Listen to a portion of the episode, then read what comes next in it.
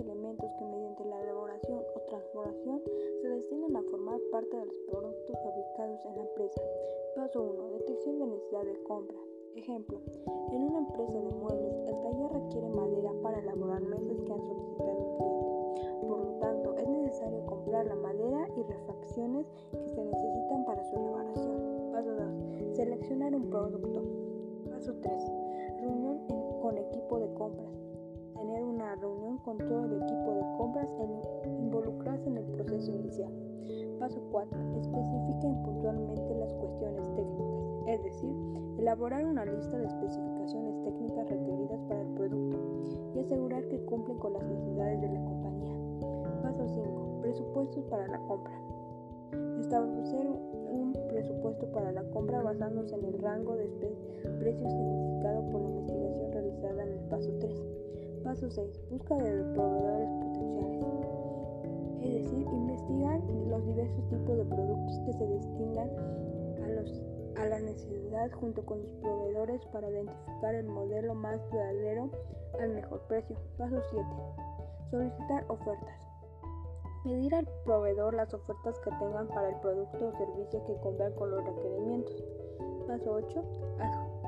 Adjudicación al proveedor. Seleccionarlo al proveedor que haya cumplido con mejor con las especificaciones, precio y calidad del requerimiento. Material de desperdicio. Es la merma que sufre el material durante su transformación. Su costo está dividido en dos. A. Como recuperación del costo y B. Como aprovechamiento diverso. Material defectuoso. Es aquel que durante su transformación sufre alguna anomalía que lo hace bajar de calidad que normalmente se considera como producción de segunda debido a que el error no se puede corregir o no conviene hacerlo.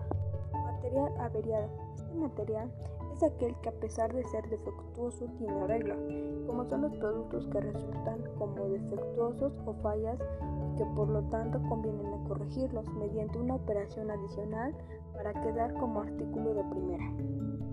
La merma es la pérdida de valor. Tenemos dos tipos de merma. Merma normal es la pérdida de valor provocada por la incorporación de las existencias de procesos de producción. Merma anormal es la pérdida de valor provocada por accidentes de carácter fortuito. Es importante destacar que las mermas se refieren a pérdidas prácticamente indetectables de forma inmediata, ya que si son grandes pérdidas ya no se puede considerar mermas, sino deterioros o pérdidas definitivas. Las mermas se suelen detectar en los dominios con de inventarios. Este proceso consiste en contar de forma manual las existencias de la empresa tiene en el almacén. De esta forma se puede obtener las existencias reales y realizar comparación con las contabilizadas. Para accionar esta merma hay que registrar un ajuste contable para que la contabilidad refleje correctamente las existencias reales del almacén. Además de mediante un conteo de inventarios, las mermas se suelen detectar a través de la auditoría.